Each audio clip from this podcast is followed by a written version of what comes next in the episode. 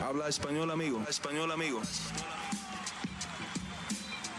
Damas y caballeros, están escuchando Hablemos MMA con Danny Segura. Muy buenos días, mi gente, y bienvenidos al episodio número 96 de Hablemos Live. Aquí Dani Segura hablándoles desde la Ciudad de México todavía. Sí, señores y señoras, una semanita extra después de UFC México disfrutar de esta hermosa ciudad. Entonces, bueno, estoy por acá eh, trabajando de todas maneras, eh, remoto, pero medio de vacaciones. A partir de mañana voy a tener unos días off, entonces voy a disfrutar a, un poquito más de la ciudad porque he estado trabajando. Y bueno, eh, esta semana pues no quería dejarlos sin episodio y hablemos live ya que pues la semana pasada estábamos planillados para tener un episodio pero debido al horario de, del Fight Week de UFC México no me lo permitió. Así que bueno, bienvenidos al episodio número 96. Eh, como muchos de ustedes ya saben, yo soy Dani Segura, el host de este canal, igualmente periodista en el lado inglés para MMA Junkie, ¿vale? Y bueno, gente, eh, cómo funciona este programa, ustedes ya saben, es un show 100% dedicado a contestar sus preguntas, sus inquietudes sobre el mundo de las artes marciales mixtas y el más allá. Eh, más o menos duramos una hora, creo que eh, para este video eh, duraremos como unos 50, 45 minutos, qué pena si, si no va a ser tan largo como los episodios previos. Eh, pero bueno, de todas maneras, bastante que hablar, un episodio bien, bien cargado. Eh, a ver, ¿qué tenemos en la agenda? ¿Qué, ¿De qué vamos a hablar? Obviamente de, de, los resultados de UFC México, que para el mercado hispano pues, fue una cartelera enorme. Todavía hay preguntas acerca de, de Ilia Topuria y, y, bueno, creo que Ilia Topuria estaba muy ligado, muy atado a UFC México, entonces eh, hablaremos del futuro de Ilia Topuria y, y, cuáles son sus opciones realistas ya después de que tenemos este resultado en mano eh, que pues Jair Rodríguez pierde contra Brian Ortega. Eh, ¿Qué más me preguntaron? Me preguntaron también acerca de algunas peleas de, de, la función de este sábado. La verdad, una función muy, pero muy mala, eh, si, si, les soy honesto.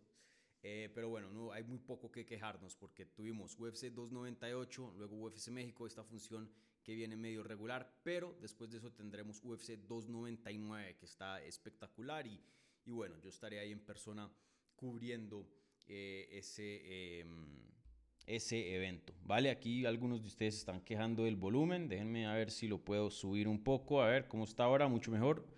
Probando, 1, 2, 3, probando. Creo que sí, ya mejorcito. Qué pena. Sí, lo del volumen es complicado, gente. Complicado, porque pues eh, yo hago esto en vivo, no tengo productor, entonces me toca aquí manejar muchos, muchos roles. Bueno, espero que ya esté un poco mejor el volumen, ahí le subí. No le quiero subir tanto porque luego me, me arruina la calidad y, y, y, luego para los de podcast queda complicado, ¿vale? Pero bueno, ahí le subí. Qué pena. Eh, gracias por dejarme saber ahí en los comentarios. Ustedes son mis productores. Eh, bueno, ¿qué estaba diciendo? Bueno, eso es más o menos lo, de lo que vamos a hablar de este episodio. Eh, como siempre, gente, un like a este video si son tan amables, suscríbanse al canal si no están suscritos. Un gran porcentaje de ustedes consumen este contenido eh, habitualmente, recurrentemente y no están suscritos. El misterio más grande del mundo. No, no, no lo entiendo. Pero bueno, suscríbanse 100% gratis. Si se cansan de la suscripción, la pueden cancelar. No, no hay contrato, no hay nada, así que eh, tranquilos, ¿va? Bueno, eh, ¿qué más les tengo que decir? Eh, nada, eso es todo. Eh, hablemos MMA. Eso es, lo que, eso es lo que les tengo que decir. Va. La intro, la intro, y ahí va.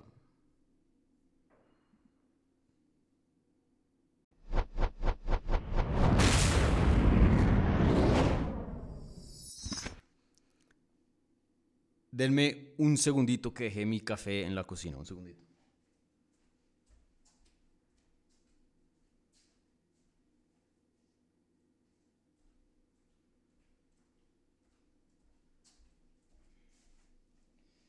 Esto sí es una bebida acorde a este programa, man. Un buen café. Este café sí está bueno. Ah, no como el whisky de Dana White el otro día que me dio duro, man. Me dio duro. Ya puse hielo en la nevera. Llego a hacer un, un video en vivo. Mm, por la noche, porque whisky yo no tomo por la mañana. Eh, de pronto le doy una segunda oportunidad a ese, ese ¿cómo se llama? Eh. El sabor no estaba malo, te lo juro. Era más... Era más como el, el, el sentir que te da. Era muy, muy, pero muy duro. Hay whiskies mucho más suaves. Y bueno, la verdad de lo que tengo entendido no es que sea un whisky así de alta gama, ¿no? Es relativamente barato, entonces eh, pues también toca bajar las expectativas un poco, ¿no? Pero bueno, gente, empecemos ahora sí a hablar de las artes marciales mixtas. A, eso venimos, ¿no? Entonces, eh, empezamos con las preguntas de la pestaña de la comunidad y, hubo bastantes. Entonces, obviamente no voy a poder contestar todas, pero voy a hacer eh, lo mejor posible para, para hacerlo más eficaz y, y poder contestar el número más grande, ¿vale? Eh, ¿Con qué empezamos? A ver. Empecemos con eh, algunas cositas de UFC México, ya que eso es como que lo que acabo de pasar y, luego ya podemos hablar de otras cosas a, futuro. ¿Vale? Em,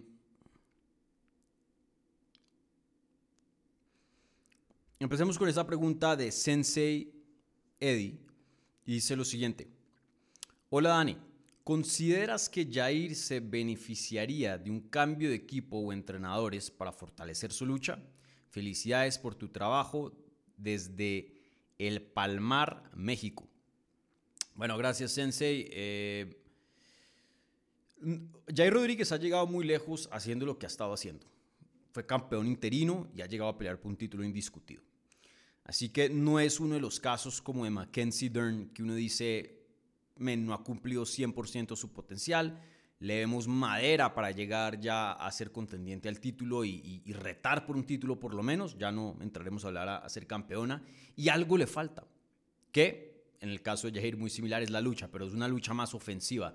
Jair no necesita takedowns, necesita es eh, defensa de River. No. Em, entonces, empecemos por ahí. Jair no sabremos si ya ha llegado a su potencial o no. Eh, tendremos la respuesta de eso en los siguientes dos, tres años. Pero sin duda ha llegado muy lejos. O sea, sin duda Jair Rodríguez no ha decepcionado. Para mí, Mackenzie Dern, y lo digo con todo respeto, sí. Y, lo digo más bien de, un, de halago, de un piropo, en el sentido de que pienso que ya puede para más. En el caso de Jair, ya ha llegado muy lejos. Eh, y, y, yo no me siento que Jair Rodríguez ha dejado algo en la mesa. ¿Que puede mejorar? Estoy seguro que sí pero que más o menos ha cumplido las expectativas que estaban presentes al principio de su carrera, que eran un gran prospecto, súper dinámico, súper emocionante. ¿Será que puede llegar a ser eh, retador de título, formar parte de la élite? Eso lo ha cumplido. Y de hecho, campeón interino. Que mucha gente le gusta tirar piedra por, por ese título, pero de todas maneras, eh, un Dustin Poirier, que es un peleador legendario, nunca ha sido campeón indiscutido, campeón interino. Un Tony Ferguson igualmente. De todas maneras, es, un... Sí, no, es el puesto primordial, porque eso es ser campeón, pero es lo segundo más cerca. Entonces, toca darle sus respetos y, su reconocimiento a, a. Eh, otra cosa que debo decir respecto a Jair, y esto no es específicamente a Jair, pero en general, hay muy pocos peleadores muy pocos que pueden llegar a ser tan versátil como lo es Ilya Topuria, como lo es un Volkanovski. Em, hay muy pocos. La mayoría tienen sus carencias, sus, bueno, todos tienen carencias, pero digo, hay algunos peleadores que las tienen más, un poco más eh, visibles. Yo creo que ese es el caso de Jair. Eh, claramente, pues, eh, una guardia muy buena, tiene un buen jiu-jitsu, un striking, pero élite, élite de los mejores. Eh, un buen atleta, físicamente es un problema, un peleador muy, muy largo para la división, pero sí, em, su, defensa de arriba no, es la más fuerte. Em, entonces, hay, peleadores que simplemente así operan por, por la totalidad de sus carreras y, está bien. Ser versátil en las artes marciales mixtas, un deporte que involucra tantas partes, eh, tantas artes marciales, es muy, muy complicado. Muy, muy complicado. Muy pocos logran hacer lo que hizo George St. Pierre en cuanto a estilos, John Jones y muchos otros. Ahora, yo creo que Jair, siendo tan joven, apenas 31 años de edad, sí tiene campo para mejoría eh, en todo lado, pero creo que sí estoy de acuerdo contigo. eh, La lucha defensiva debería ser un enfoque para Jair Rodríguez. Porque si él llega a ajustar eso, se vuelve un problema, multiplíquenlo por 10. Porque Jair Rodríguez de pie es una pesadilla para todo el mundo. Yo vuelvo al punto que he hecho mil veces de la pelea con Max Holloway. Antes de que Max Holloway peleara contra Jair Rodríguez, andaba diciendo que era el mejor boxeador el libra por libra dentro del deporte. Y bueno, había tenido unos eh, shows espectaculares. Eh, le dio una clínica a, Brian Ortega, eh, a Calvin Cater lo, lo, avergonzó, literalmente dándole ahí lecciones de boxeo en la mitad de la pelea. Literal, no, no estoy exagerando. Eh, y luego pelea contra Jair Rodríguez y lo puso a luchar. Fue tan dura la pelea de pie que Max Holloway, este striker legendario que ni siquiera luchó contra Jose Aldo, Jose Aldo lo puso a luchar. Entonces, yo creo que si Jair Rodríguez se queda como está en literalmente la mayoría de las áreas, pero simplemente mejoran la lucha, va a ser una clave gigante y, pueda que eso sea la, la, la, llave para volverlo campeón. Porque Jair Rodríguez es, vuelvo y repito, una pesadilla en lo que es de pie. Entonces, eh, en cuanto al punto original, si debería cambiar entrenadores, no creo, porque ya de por sí ha llegado muy lejos con lo que ha estado haciendo. Pero he visto mucho y algo que no me gusta a veces cuando un peleador no tiene resultados favorables es que la fanaticada pide cambio de campamento, cambio de equipo y, no necesariamente esa es la clave. Eh, yo creo que debería haber un poco más flexibilidad en cuanto al entrenamiento, que siga con su mismo equipo, pero que se tome un tiempo libre y de pronto vaya y entrene tres, cuatro meses eh, con solo luchadores y solo se enfoque en lucha, en atacar y defender. Eso es todo. Y que, crea, que cree una base un poco más fuerte en ese aspecto. Eso sí yo creo que le aconsejaría, obviamente, eh, en mi humilde opinión. Hay gente que sabe mucho más que yo, obviamente, de este asunto. Eh, pero de lo que yo veo, sí estoy de acuerdo contigo. Eh, si Jair llega a ajustar esa parte de su juego, le va a potencializar el resto, que es el striking. Y el striking probablemente sea el mejor de la división, no sé. Sin duda el más versátil, el más impredecible. Me daría mucha curiosidad si, si, si, ponen peleas de la UFC solo striking, ¿quién sería campeón de esa división? Eh, Jair sería un candidato enorme. De pronto Topuria por el poder estaría todavía ahí, pero creo que la magia de Topuria es que hace todo muy bien. ¿no? Por ahora solo hemos visto el striking, pero en algún punto el jiu-jitsu y la lucha, aunque eso también hemos visto obviamente, pero será yo creo que una parte más, más, más importante ya cuando empiece a enfrentarse a otros retos especialmente en el striking, otros peleadores que, que, le den la talla en esa área. Pero bueno, en fin. Eh, no al cambio de equipo, pero sí a que vaya y explore por un tiempito otros estilos, otros eh, entrenamientos, otros entrenadores. Y, y miren, no, yo, yo, de él sé, sé que él eh, en UFC 2, que fue hecho 84 en Australia el año pasado, en febrero del año pasado, que él peleó en la misma cartelera con Volkanovski Makachev y Makachev defendió su título. Como que tenía una muy buena amistad con Makachev, se tomaron fotos juntos, estaban ahí hablando, no, no sé qué tan cercanos sean, pero yo llamaría a Makachev, hey, ¿me puedo pegar un viaje por allá en Dagestán y, me quedo contigo unos cuatro meses? Sí, vente. Y, y me piso para las montañas allá de, de Dagestán y, y no regreso hasta tres, cuatro meses y verán que otro peleador. Eso es lo que yo haría. Pero obviamente es mucho más fácil decirlo que, que hacerlo. Bueno, ¿qué otras preguntas tenemos por acá?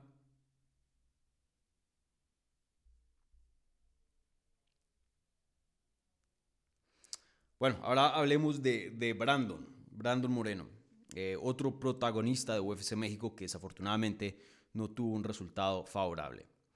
Y esta pregunta viene de un re amigo, Jesús Urciaga, y dice lo siguiente, ¿qué onda Dani? Saludos desde California. Pregunta, ¿cómo calificaste la pelea de los Brandons? Yo tenía ganando a Brandon Moreno, el primero, segundo y último, pero tal vez estoy siendo muy eh, bias, muy eh, parcial por ser fan de Brandon. De todos modos, no lo vi como el Brandon de siempre. ¿Crees que lo de su podcast está cobrando factura? ¿Será como una distracción muy grande para él? Bueno, em, empecemos con la primera parte del puntaje. Ya hablé de esto en la reacción de UFC México, eh, pero, pero bueno, contestemos esa parte y, y, aclaremos. Yo viendo la pelea en el cuarto de medios, a medias, porque estoy trabajando, juzgué la pelea para Brandon Roybal y de lo que yo escuchaba de los comentaristas y de lo que veía así de reojo, porque pues yo estoy editando y estoy ahí, mm, mi enfoque no está 100% en la pelea, sentí que Roybal ganó cómodamente. Porque cada vez que veía era el peleador que estaba tirando más y, era el peleador que estaba marchando hacia adelante. Ahora, no puse nada en Twitter porque yo no voy a decir y poner mi opinión públicamente al, frente de miles de personas y a decir este ganó, este no ganó, así fueron las cosas, así no fueron, cuando no tengo un panorama 100% claro, porque no lo he visto al 100%. Entonces me reservé mi opinión. Al otro día, aquí en, el Airbnb, eh, eh, me, puse a ver esa cartelera nuevamente. No todas las peleas, todavía hay un par de que, que necesito ver, pero vi esa nuevamente. Y la pelea en mis ojos estuvo mucho más cerrada de lo que estaba viendo en ese entonces. Sin duda los poderes, eh, perdón, los golpes de más poder los conectó Brandon Moreno, especialmente en ese segundo asalto que creo que conecta como cuatro manos derechas, la de Chuck Liddell, el, el overhand right, que viene como por, por encima casi, por el hombro. Eh, para mí, Brandon Moreno gana el primero, el segundo, el tercero reñido, el cuarto es clarísimo para Roybal y el quinto sí está medio cerrado. Ahí creo que jodieron a Brandon Moreno con, con parar el clinch tan rápido, porque sí estaba trabajando, en mi opinión. Eh, pero se lo di a Roybal. Entonces yo tenía ganando a Brandon los primeros dos y los últimos tres se los di a, a. Eh, pero creo que hay un caso para darle la pelea a Brandon Moreno. Eh, creo que el tercero, como mencionas tú, se puede juzgar a favor de Brandon Moreno, un round cerrado. Y creo que el quinto, si el referee hubiera dejado esos clinches un poco más largos, que en mi opinión los debería dejar, yo pienso que de pronto eh, eso hubiera sido lo suficiente para cambiar mi, mi opinión acerca de, de dárselo a, a Roybal. Entonces, una pelea muy, muy cerrada. Eh, Aquí quiero ajustar un poco mis comentarios. De pronto sí hice un buen trabajo en, lo que fue la reacción, no sé, pero me, después me quedé como un sentir, no sé si fui 100%, no, no, es que, no sé si fue 100% justo, pero no sé si 100% me pude comunicar como quería comunicarme. A veces uno tiene una idea en su cabeza y, uno intenta conseguir las palabras para poder expresar y comunicar lo que uno está pensando, pero a veces... se no siempre uno llega a, reflejar eso al 100%. Vi algunas personas en los comentarios diciendo, uy, Dani Segura está diciendo que Brando Moreno está acabado. Para nada. De hecho dije, no voy a decir eso. Lo que sí vi fue una versión distinta. Pero aún así, por más que pensemos de que esa versión distinta sea peor a la versión previa de Brando Moreno, que, yo pienso que sí hubo un, declive, no, no, estoy hablando de un declive físico, pero de pronto en cuanto a estilos, yo creo que ese, esa pelea, ese, ese estilo de pelea no le favorece a Brandon Moreno. Pero de pronto simplemente estaba ahí probando diferentes estilos, a ver qué, qué más puede alcanzar en su carrera, eso es muy normal. Em, pero recuerden, eh, así piensen así, de todas maneras Brandon Moreno llegó a una decisión dividida, una decisión competitiva donde se puede hacer un argumento que él puede, pudo haber ganado esa pelea contra alguien del top 5 que acaba de pelear por el título. O sea, este no es el caso que uno dice, ah, Tony Ferguson no se ve igual y tiene una racha de, ¿qué? Siete derrotas consecutivas y lo están noqueando y sometiendo ah, por todo lado. No. Hay dos diferentes, se ve, no se ve igual. No se ve igual, pero sigue siendo élite. Si, si, si Brandon Moreno se queda así como está, de lo que vimos el sábado, sigue siendo una versión élite. Así se los pongo. Ahora, que esperábamos más, más, más de él, porque eh, hemos visto más de él, eso es otra cosa. Entonces quería simplemente aclarar eso. Entonces, la segunda parte de esta pregunta dice, em, ¿crees que lo del podcast le está cobrando factura? No creo, la verdad. Em, en cuanto al trabajo, no sé qué tanto él está involucrado en la edición, en la edición, en la producción y eso pues si le está quitando tiempo de entrenamiento, pues eh, pueda que sí, pero yo que conozco a Brandon, eh, y lo llevo entrevistando mucho tiempo, eh, no me da la impresión de que es un peleador de que, de que se puede distraer fácil de lo importante, de la fama, de esto, lo otro, de las cámaras, no. Yo creo que el momento que Brandon Moreno sienta que alguna actividad extracurricular le está quitando de su entrenamiento, de su pelea, la anula. Entonces, eh, no creo que eso haya sido el caso. Yo, la razón por la que creo que Brandon Moreno no se dio igual, no la sé. Y creo que hay muchos factores aquí involucrados y puede que sea un poquito de todos estos factores. Uno, la altura. Eh, de lo que hemos visto peleando Brandon Moreno en el DF, pues históricamente no le ha ido muy bien. Hoy día tiene un empate y dos derrotas. Eh, claro, se puede decir que lo mismo es para Royal, pero hay peleadores que simplemente pelean mejor en altura que otros. No, necesariamente tiene que ver con la preparación. Eh, dos, era el protagonista de la cartelera, mucho estaba cargando él en su, en su espalda en cuanto a medios, en cuanto a la representación, eso desgasta. Tres, cambio de oponente. Recuerden, estaba supuesto a pelear contra Albasi, un peleador muy, muy distinto de Brandon Royal. Cuarto, y este es el, el, más miedoso y espero que no sea verdad, no sé. No se le puede negar, Brandon Moreno ha estado en peleas espectaculares, pero esas peleas espectaculares han venido con un daño muy, muy grande y un desgaste muy, muy grande a su cuerpo. Entonces, sí, apenas tiene 30 años de edad, pero como Max Holloway, el millaje está bien alto. Ahora, hay peleadores que tienen simplemente más resistencia que otros. Yo creo que Brandon es uno de esos. Como buen mexicano, eh, ha comprobado de que se puede meter en guerras y seguir adelante. Yo creo que todavía no le han pasado las facturas esa, esas guerras y espero que no, pueda que se retire y, nunca veamos que, que, le pasen las facturas. Pero sin duda es un factor que toca considerar, pienso yo. Y por último, y creo que esto yo creo que de pronto pueda que sea como el, el la teoría, por decirlo así, pienso yo, más certera. Obviamente me tocaría hablar con Brandon y, ver futuros combates ya, a ver, pues, qué podemos atribuir a qué, ¿no? Eh, pero algo que sí vi de Brandon fue un estilo distinto.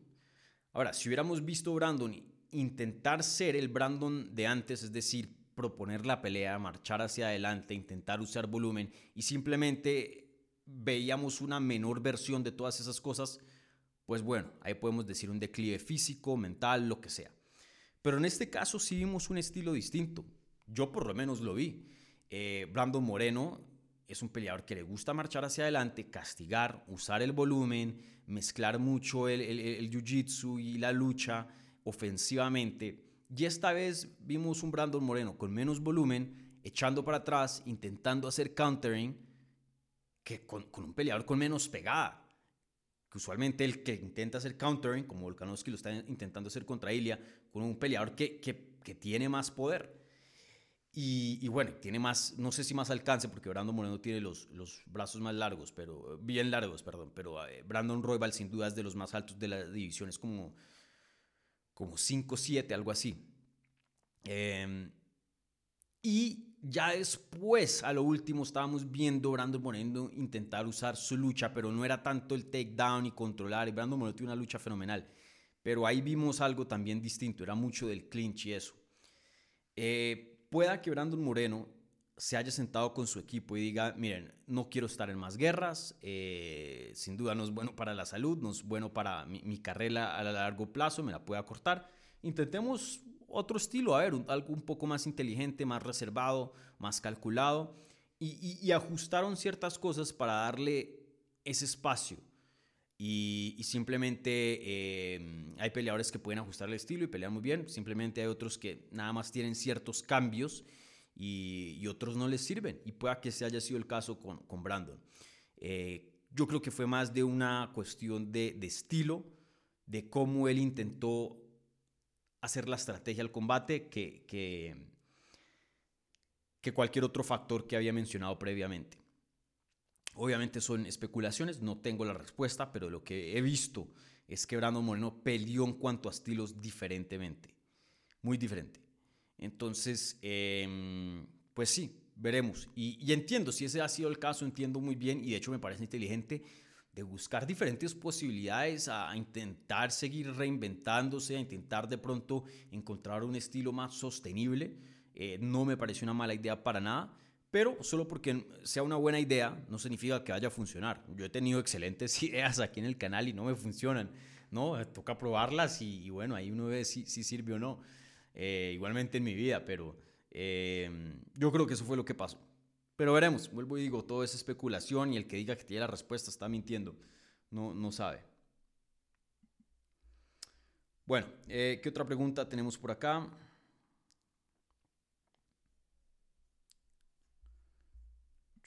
¿Cuánto tiempo vamos? 25 minutos, perfecto. Eh,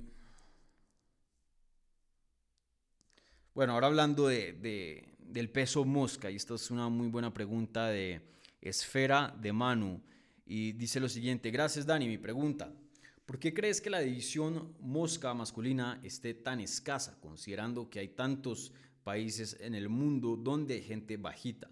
La proporción se me hace rara. Ya tenemos un par de ligeros mexicanos. Eh, yo mismo haría, diría de, de, China. ¿Qué piensas? Saludos. Eh,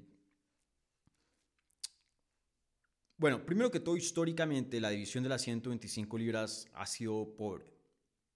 De hecho, me atrevería a decir que hoy día, especialmente hace un, por ahí, cuando Brandon se convirtió como campeón, hace dos años atrás, estaba en un mejor momento, pero en general estos últimos años han sido los mejores o los años más exitosos de la división.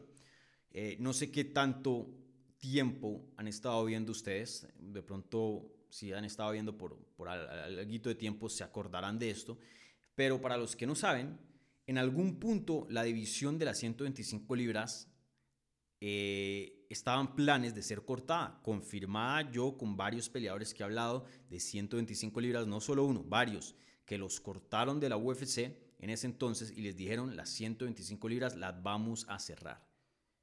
De hecho, una de esas, de una de esas eh, em, personas que, que, sacaron fue Brandon Moreno, que hizo su historia tan interesante porque lo cortaron y vuelve y regresa para ser campeón. Pero una edición donde en ese entonces el campeón Demetrius Johnson no vendía. Y creo que no era problema de Demetrius, porque Demetrius, para los que no vieron a Demetrius pelear, uno de los mejores peleadores, sino el mejor técnicamente que yo he visto en la historia. No he visto un peleador más completo que Demetrius Johnson.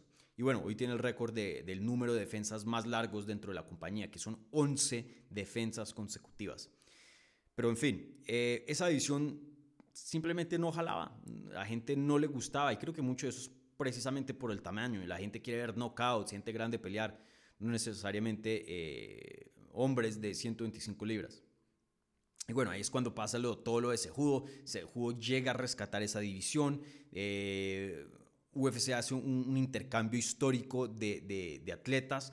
Le dan a One Championship de Demetrius Johnson. Ben Askren viene a UFC, que le va terrible.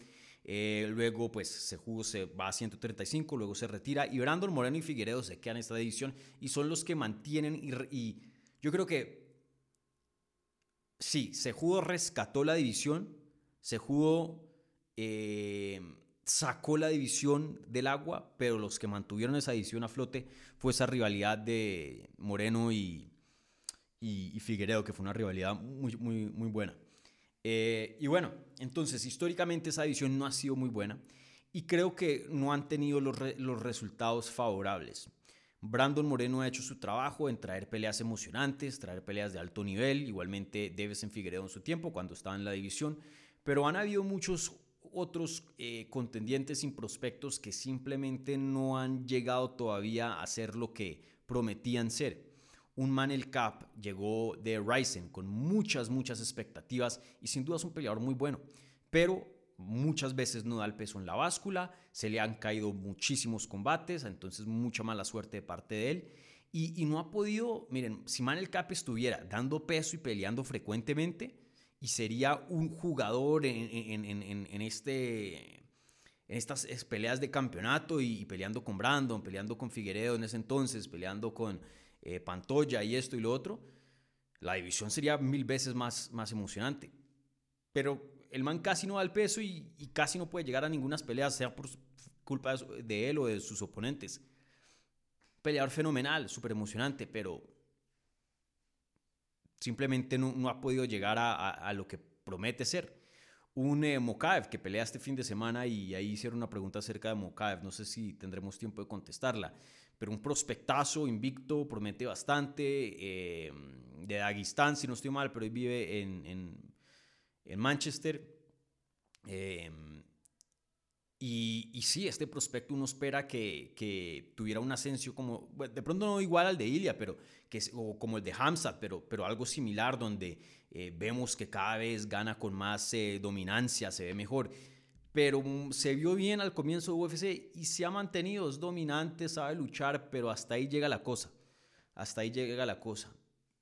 Si hubiéramos tenido una presencia como la de él, dominante, sometiendo, de pronto cambia el panorama mucho. Eh, y, así han habido varios ejemplos de peleadores que uno dice, uy, este va para más y, no. Entonces creo que es una, una mezcolanza de, muchas cosas, pero creo que lo principal es que simplemente los que vienen escalando no traen mucha, mucho, mucha promesa a hacer amenazas al título por ahora. Y, eso es lo que tiene la división en revancha tras revancha, trilogía, trilogía, tetralogía. ¿Por qué? Porque pues si no es Brandon, como decía Brandon el día de medios, ¿quién más? No es aquí por, por, porque queremos ver a Brandon en peleas de campeonato. Es que literalmente, si Brandon Moreno no ganaba, o bueno, no ganó en, UFC México, ¿quién más?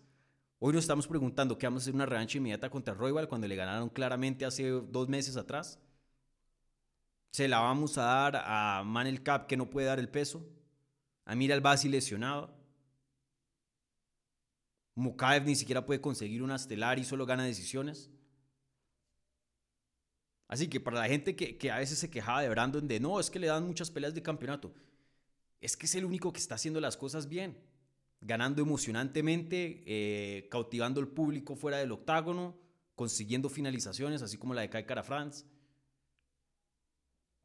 Entonces, mientras él siga haciendo eso y el resto no, pues le van a dar peleas de campeonato a Brandon Moreno. Eh, entonces sí, el resto de la edición se tiene que despertar porque no solo una persona puede cargar la edición. Pantoya, excelente trabajo, Moreno, excelente trabajo, eh, pero se, necesitan más personas que, dos o tres. Entonces veremos. Pero e, eso ha sido la, la razón por la cual la división de las 125 libras está en un estado relativamente pobre.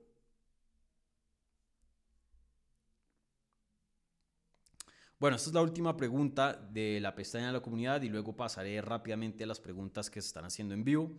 Eh, esta siguiente pregunta viene de Gonzaloa, Gonzaloa 484 y dice lo siguiente, ¿cuál crees que será el próximo rival de Ilia Topuria? Bueno, muy interesante esto porque obviamente Ilia Topuria estaba muy muy ligado a UFC México ya que pues había una pelea gigante ahí en las 145 libras y si gana Jair Rodríguez, probablemente esa era la opción más interesante para Topuria. Pero Jair Rodríguez pierde. Y hoy día em, las posibilidades están muy abiertas. Entonces, ¿quién es un posible rival? Hablando realísticamente para Ilia Topuria, ¿no? No vamos a decir que Conor McGregor, que Sean O'Malley. Claro, pueden pasar, pero no son opciones realistas. ¿Qué es realista para Ilia Topuria? Bueno, empecemos con revancha inmediata con Alexander Volkanovski. Pelea con quien pienso yo que es el contendiente número uno, Movsarevloev. Movsarevloev. Pelea contra Brian Ortega, que viene a ganarle a Jair, una victoria obviamente importante. Y yo voy a poner una cuarta opción aquí. Y ténganme paciencia, porque yo sé que algunos van a brincar. Aljamain Sterling Aljamain Sterling está supuesto a pelear en UFC 300 contra Kelvin Cater, que es top 10, hasta creo que top 5 no es, pero es top 10.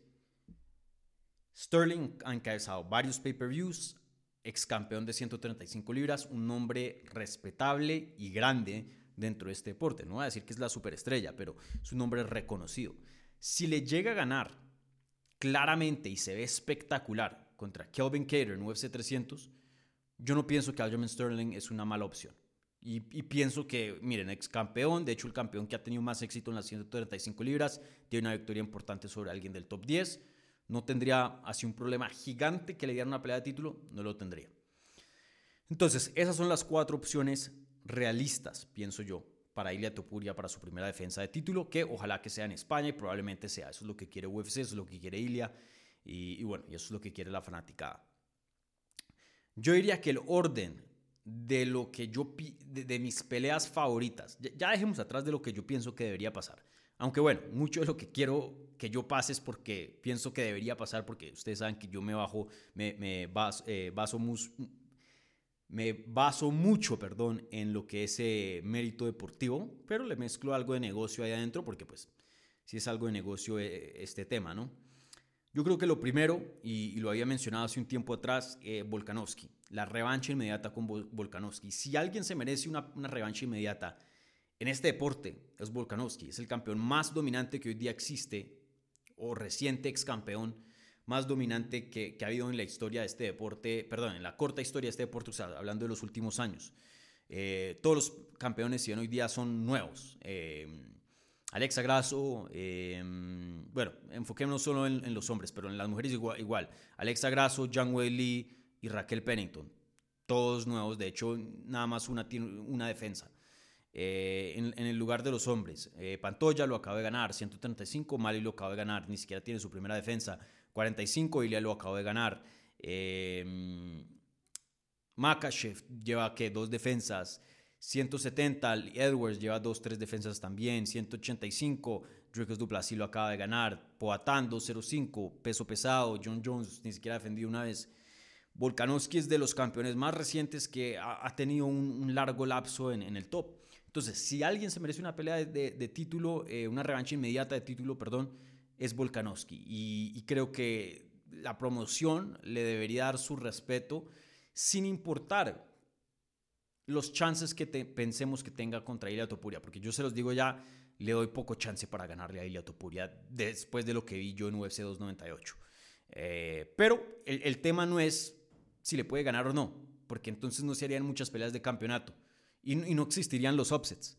El tema es, ¿se la merece o no? Claro que sí. Entonces yo diría, la pelea más grande y una pelea que tiene mucho mérito, obviamente, con la historia de Volkanovski. Esa es mi favorita.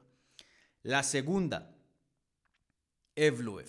Yo sé que no es la pelea más sexy, no es la pelea más llamativa, no es la pelea que traería más fans, pero miren, ocho victorias consecutivas, lo que ha hecho en la división, lo justo es lo justo, men. Eh, y sí, yo estoy de acuerdo, me encantaría ver una pelea más de, de Jair, de Brian Ortega en cuanto a estilos, y, muchos otros. Eh, Evloev sí, no es el peleador más emocionante del mundo, pero esto es un deporte, esto es un deporte, y el que gana avanza, o debería, supuestamente. Entonces, eh, yo diría que la segunda, Evloev. Tercera opción, Aljamain Sterling. Y de hecho no es una opción que me molesta para nada. Si Volkanovski llega a decir que no está listo y que quiere tomarse un tiempo off porque viene de dos knockouts, tiene 35 años de edad, bien. Y sabemos que UFC, miren los comentarios que ha hecho Dana White para, para Evloev. Sabemos que no le va a venir una oportunidad de título. No le va a venir, por, por lo menos por ahora. Yo creo que Aljamain Sterling es una muy buena opción para Topuria. Sabe hablar bien, eh, le gusta ser el enemigo eh, o, el villano, por decirlo así. Miren el, show que hizo contra O'Malley. Yo estuve cubriendo esa pelea UFC 292 en persona y en Boston y, me pareció que la hizo, la vendió muy bien eh, Sterling. Em, es un ex campeón, ha encabezado pay-per-views, es reconocido. La primera defensa de Ilia Topuria en España, estadounidense contra español, no me parece nada malo y de hecho vería y no tendría ningún problema con esa pelea.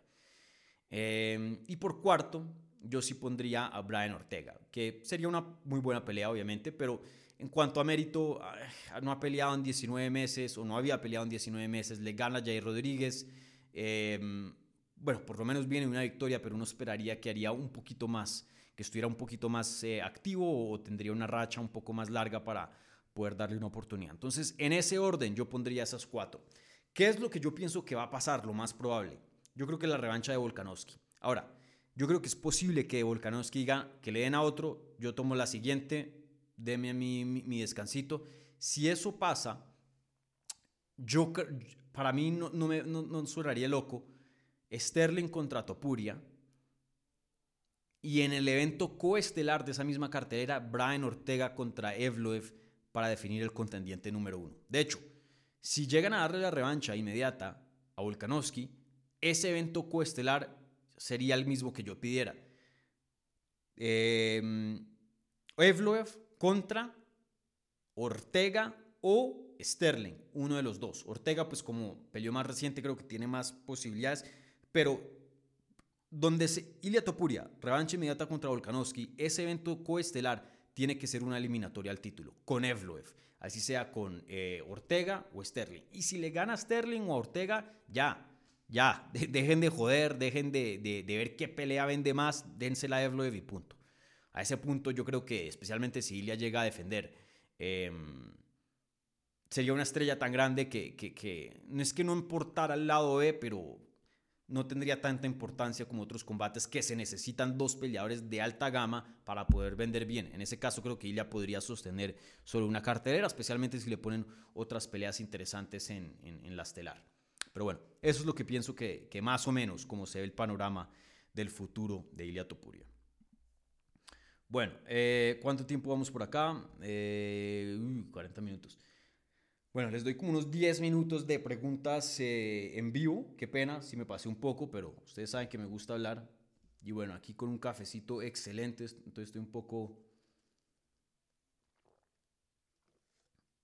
motivado para el programa. Miren, yo no doy propaganda acá, pero si está en el DF, Alcazar se llama. Muy buena panadería y bueno, tiene un café excelente. Bueno, ahora sí pasamos a las preguntas que se están haciendo en vivo. Juaco, excelente pregunta, Juaco, y de hecho se me había olvidado por completo esto y, gracias por eh, traerlo aquí a la mesa. Juaco dice lo siguiente, hola Dani, ¿crees que es buena una, perdón, ¿crees que es una buena idea la pelea de Brandon Moreno contra Henry Cejudo? ¿En qué categoría sería? Una idea excelente, excelente. Miren, Brandon ha estado involucrado en muchas peleas de título.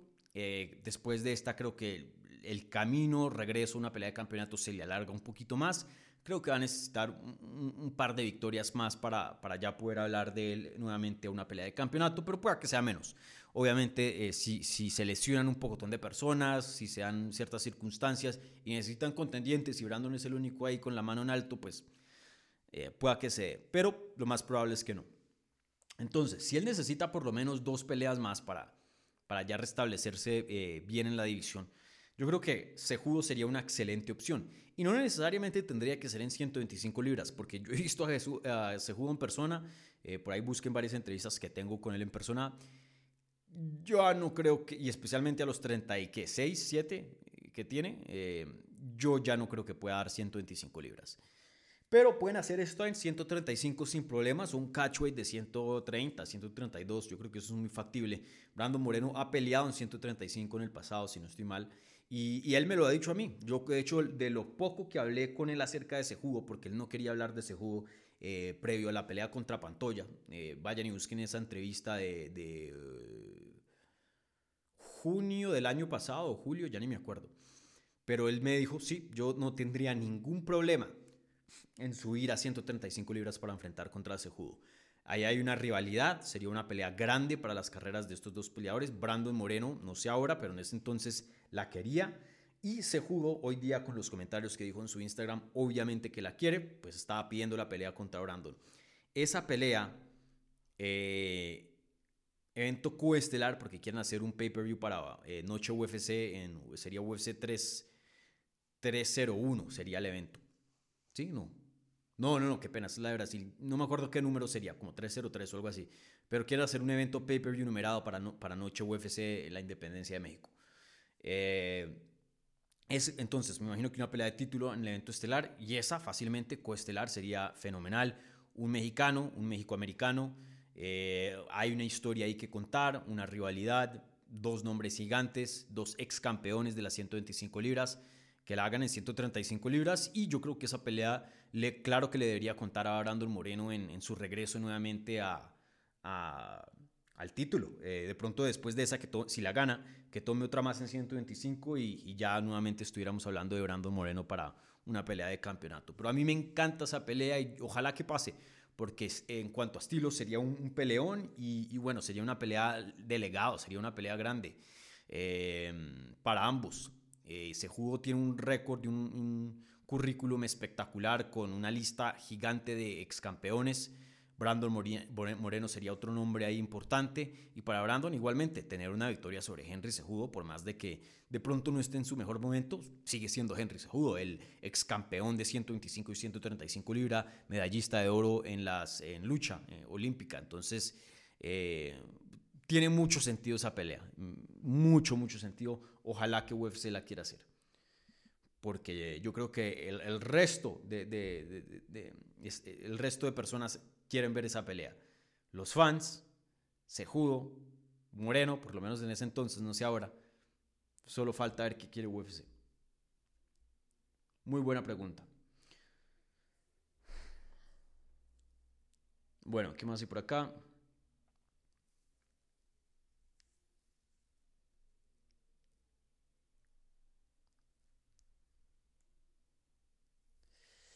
Bueno, contesto una más, qué pena, estoy hoy corto de tiempo. Eh, quería darle más tiempito aquí al live chat, pero se me,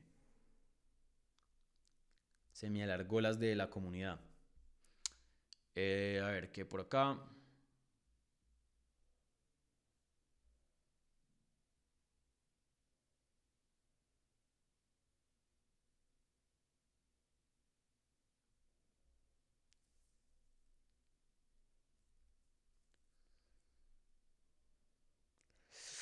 A ver qué hay por acá, dame un segundo.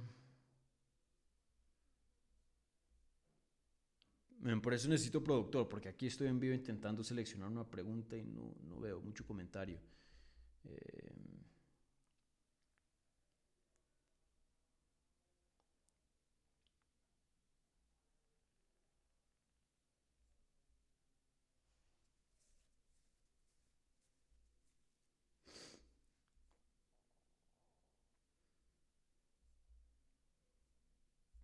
Qué pena por la gente de podcast que solo está escuchando silencio. Aquí contesto esta y, me piso eh, rápidamente. Eh, un segundo acá que se me hizo la pregunta. Bueno, es mi chequeo que no haya nada del super chat.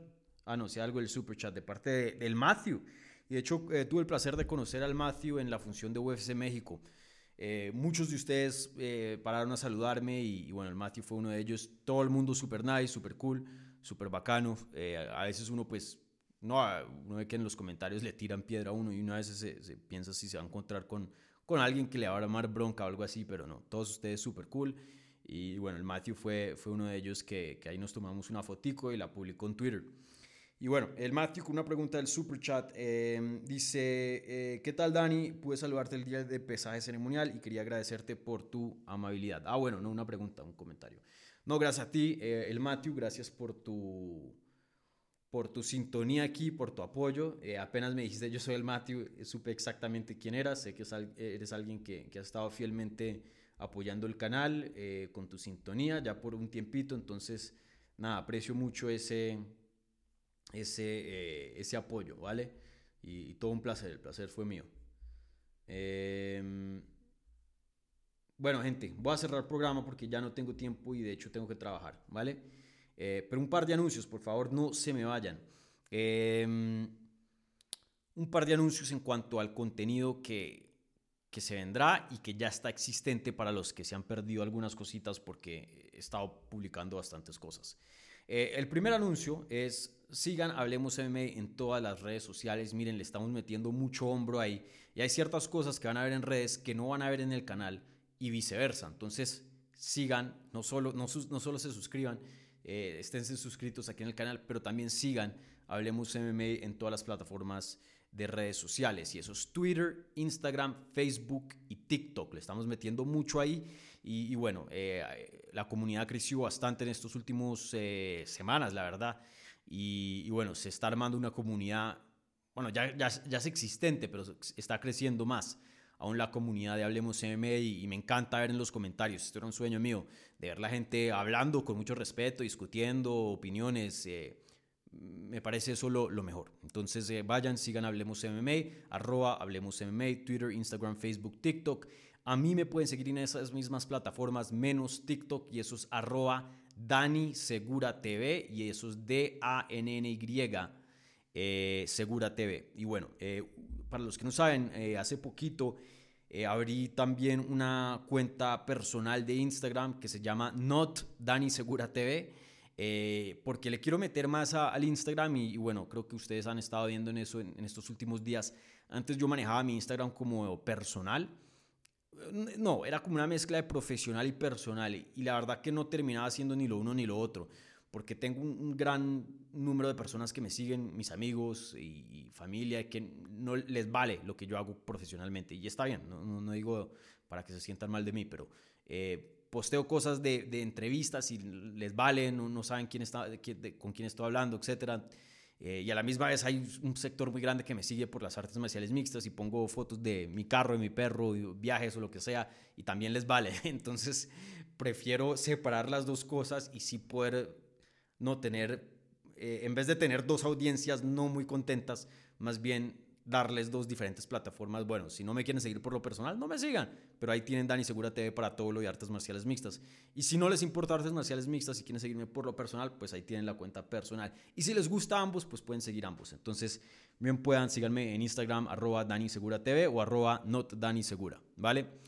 Eh, bueno, en cuanto a contenido, miren, entrevisté a todos los ganadores de, habla hispana de UFC México, entonces son nueve entrevistas ahí en el canal. Brian Ortega, Roybal, eh, Jasmine Jauregui, El Loco Torres, eh, Lazy Boy, eh, Jesús Aguilar, ¿quién más está por ahí? Daniel Selhuber.